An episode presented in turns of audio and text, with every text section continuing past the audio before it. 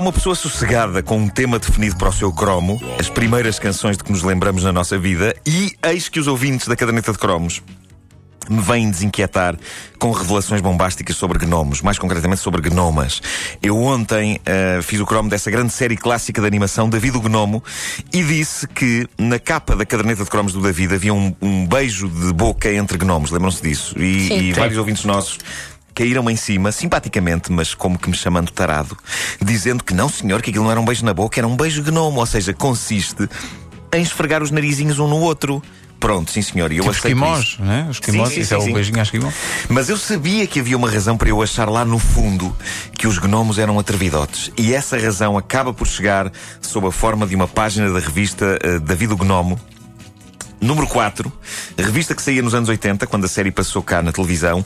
O nosso ouvinte David José Martins enviou imagens genuínas dessa revista e, pasme-se, num dos quadradinhos são visíveis os seios de uma, de uma gnoma. Nah. Não. É numa As parte... bombocas de uma gnoma. É numa parte em que a gnoma Lisa explica as E era características. liso ou não? Aí é É só essa a questão. É, ela explica as características de uma fêmea gnoma e pode ler-se, e friso que isto é verdade, revista da Vida Gnome número 4, lê-se. Até se casar, a fêmea gnoma usa os cabelos descobertos. Depois de casada, cobre-os com um lenço e passa a usar um chapéu mais escuro. Possui seios firmes e não tem necessidade de usar sutiã. Isso não dizia, não. Diz, senhor, que eu vi. Não pode Quanta ser. informação precisamos nós de saber sobre gnomos de desenhos animados? Mas tem essa informação ao detalhe? tem esta informação ao Como é que é detalhe. e possível? lá está a imagem de uma gnoma nua, com um busto que muita humana desejaria ter. O Pedro Cruz Ribeiro, ouvinte nosso de longa data, grande fornecedor de material cromo para esta rubrica, complementa esta revelação do David José Martins com uma fotografia notável. Duas figuras de PVC do David Gnomo representando David e Lisa todos nus. Sem malícia. Eles têm cuecas e toalhas, dando o ar inocente de que tomaram ou vão tomar banho, mas o que é certo é que a Lisa tem, lá está, redondos e robustos seios de PVC. Eu juro que não foi por causa disto que eu dei por mim a ver o último episódio da vida do gnomo. Eu, eu não fazia ideia que era suposto as gnomas serem os primeiros sex symbols da vida de uma pessoa. Eu não sabia que elas eram pequenas Samantas Fox da floresta. Por isso, não estejam já a pensar, ai, agora percebo porque é que ele viu o David o gnomo. Enfim, vidas. Bom, O, sim, outro dia. o Ribeiro também gosta muito de gnomas, aquelas tampas de sanita. não é? Gnomas, gnomas de, de fruta. Bem bom, adoro. E estão de volta às, às tampas de sanita. Mas as minhas Erradamente- piadas é que são más. Erradamente Ah, conhecidas. era esta, esta piada não, não foi mazinha, não foi? As foi assim minhas é que mais, são más. Foi assim Ah, mais bem. ou menos. Mas bem, o Pedro eu gosta de achei- eu Gnomas, achei- gosto muito. Ai. Mas tenho que ir à Hustle antes de ir para o Porto. Sim. Para a viagem. Uhum, claro, claro. Faz um grande pacote. Ai, é verdade, eu não vou convosco. O, o- o Nuno, o Nuno é sempre uma aventura. Sair, sair de Lisboa para o Nuno é. É, é uma hecatombe. Uma coisa que fuja à rotina para mim é uma hecatombe. Ah, estive outro dia a fazer um exercício mental interessante, a tentar ah, perceber quais são as primeiras músicas de que me lembro. Se pensar tudo para trás até aos confins da minha infância, até ao momento em que começo a lembrar-me de coisas, que músicas foram as primeiras que me entraram na cabeça. E eu acho que, antes de fazer este exercício, não sei se vocês já fizeram esse exercício convosco, eu acho que toda a gente deve certamente desejar que sejam músicas boas e dignas, e isso faz com que, às vezes, o- às vezes o nosso juízo seja turvo. Eu podia dizer que me lembro bem das coisas dos Beatles, os meus pais adoravam os Beatles, mas eu não estaria a ser sincero. Dar-me-ia jeito para parecer muito fixe nas entrevistas dizer que a primeira canção de que me lembro era o The Long and Winding Road.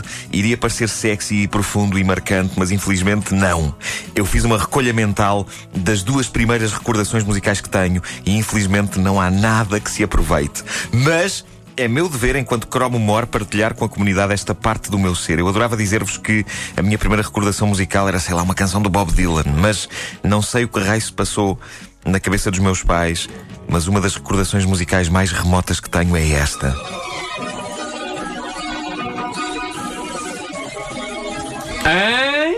Isabela. Cinderela. Isto é incrivelmente bizarro.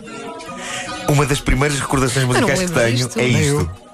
Um single de 1973 chamado Isabela, de um indivíduo de ascendência arménia ou italiana, mas que cresceu no Rio de Janeiro e depois foi para a França gravar música cantada em alemão, chamado Daniel Gerard. Esta não é em alemão, mas eu já percebi que há uma versão alemã desta música gravada por ele na altura. Ele gravava as músicas em várias línguas, o que aliás era uma prática corrente na altura, nos anos 70, e era uma coisa simpática e atenciosa da Ah, parte que dos nós, várias línguas! Consta que eu Ah, ganhei. desta gostaste! Eu ganhei um vício sério por esta canção nos meus primeiros anos de vida. O que mostra como não se tem opção. Quando se é ridículo, é-se ridículo desde a nascença. Eu só gostava de saber se há mais pessoas da minha idade, 40 anos, a quem este single diz alguma coisa. Eu não o ouvi há quase 40 anos e estranhamente eu sabia a melodia e o refrão. E lembrava-me da capa do, do vinil, porque isto não era só de ouvir a música na rádio. A minha mãe, que tem um extremo bom gosto musical, comprou este disco, não sei porquê, e é provável que o tenha feito, se calhar, porque eu adorava isto. E eu olhava para Daniel Gerard que na capa aparece com chapéu preto, pera e cabelo comprido, casaco e echarpe branco vestidos, e eu acho que pensava: é isto. É isto que eu quero ser quando for grande. Felizmente a moda deu muita volta até eu chegar a grande, e é por isso que eu hoje estou aqui, não de chapéu preto e barba cortada em pera e echarpe. Mas é dramático um tipo concluir que esta foi a primeira canção que o entusiasmou na vida. Ainda antes sequer das músicas das séries de desenhos animados. E porquê esta canção? Porque eu era um pequeno azeiteiro. e, a, e a prova de que eu era um pequeno azeiteiro está na outra grande memória musical que eu tenho. E esta é Ai. mais uma das primeiras canções que eu me lembro. Pá, esta eu, também me eu- lembro. eu não me lembro de nada mais para trás disto. Eu, eu adoraria lembrar-me de alguma coisa espetacularmente respeitável, mas só me lembro de Daniel Gerard com Isabela. E também da canção vencedora do Festival da Eurovisão de 1976. Já sei, esta conheço sim. Da outra não me lembrava, mas também é normal. O Nuno é bem mais velho que eu. Claro que nós, que nós. Bom, Ah, eu, Mas desta lembro-me. eu tenho memórias distantes. Isto é 76? Isto é 76. Pois, Eh, estava na Ilha da Minhoca, como tu Estavas na. Ilha da Minhoca, estavas na Ilha da Minhoca. Mas eu tenho memórias distantes de ouvir isto muitas, muitas, muitas vezes. E não, e não é preciso ir à internet ver o vídeo disto para perceber que estamos perante uma banda incrivelmente totó. Eles claramente pareciam querer ser uns ABBA britânicos, dois homens, duas mulheres, mas faltava-lhes alguma coisa para lá chegar. E a minha teoria, olhando para os vídeos deles, é que lhes faltava jeito. Faltava-lhe jeito. Tinha um jeito a menos e um bigode a mais, que era o do vocalista. Que era um indivíduo assim algo anafado e que já parecia ter meia idade, apesar de ser novo. E tinha o tipo de bigode em que os ABBA nunca se meteram. Nem eles, nem elas. Os pelos que existiam nos ABBA estavam todos confinados à cara do Benny Anderson. E eu sempre achei que parte do talento da banda residia naquela barba. Se vocês imaginarem bigode em algum dos ABBA, sobretudo nelas, pensem que, pensem que eles teriam o mesmo sucesso. E não teriam, de facto. E agora, passados estes anos, eu descobri que esta música não é sobre homens e mulheres, não é sobre um homem a despedir-se de alguém porque amanhã ele tem de ir para o trabalho a despedir-se da namorada ou da Não, é uma esposa. despedida, isto? Não, É o quê? é uma, é uma despedida, de facto. Ah. Mas é uma despedida do filho dele de 3 anos. É fofo da parte deles, porque ele no fim, no fim é que ele revela que está a despedir de uma criança de 3 anos. É fofo da parte deles, é que basta ter sido isto que os fez vencer no o festival da Mas canção. ele volta a casa ou não? Volta a casa no fim do Ah, dia. pronto. não é o Não, não síndrome é. Marco. Não. Não, não, não, pronto, não. pronto. Mas isto ganhou o festival porque foi claramente um momento opa à escala europeia. Estes twists nas canções, nós a julgarmos que elas são sobre uma coisa e afinal são sobre outra, há mais do que a gente imagina. Há esta, e olhem para aquele single romântico do Seal, o Secret. A gente a julgar que era sobre a Heidi Klum e afinal era sobre a babysitter. ah, Seal, seu maroto. Ai, ai. Espera aí. O Heidi Klum. Espera aí. O Heidi Klum não é? Ele já está- o homem já está baralhado. A Heidi Klum e o Sil vão se separar porque ele meteu-se com a babysitter. Sim, diz que sim, É verdade, diz, é diz que verdade, sim. É mais um Arnold Schwarzenegger. Foi o Schwarzenegger que se meteu também com, com a babysitter. não E era a mesma. Não, não era, não era, não era, não era, não era, não era. Essa mulher corre todos. Não era. Bom. mas isso, não, isso não tem sentido, pois não.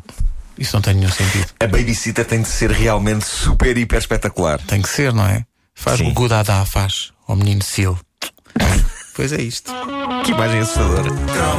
A caderneta de cromos de Nuno Marco, disponível em podcast no nosso site e também no iTunes.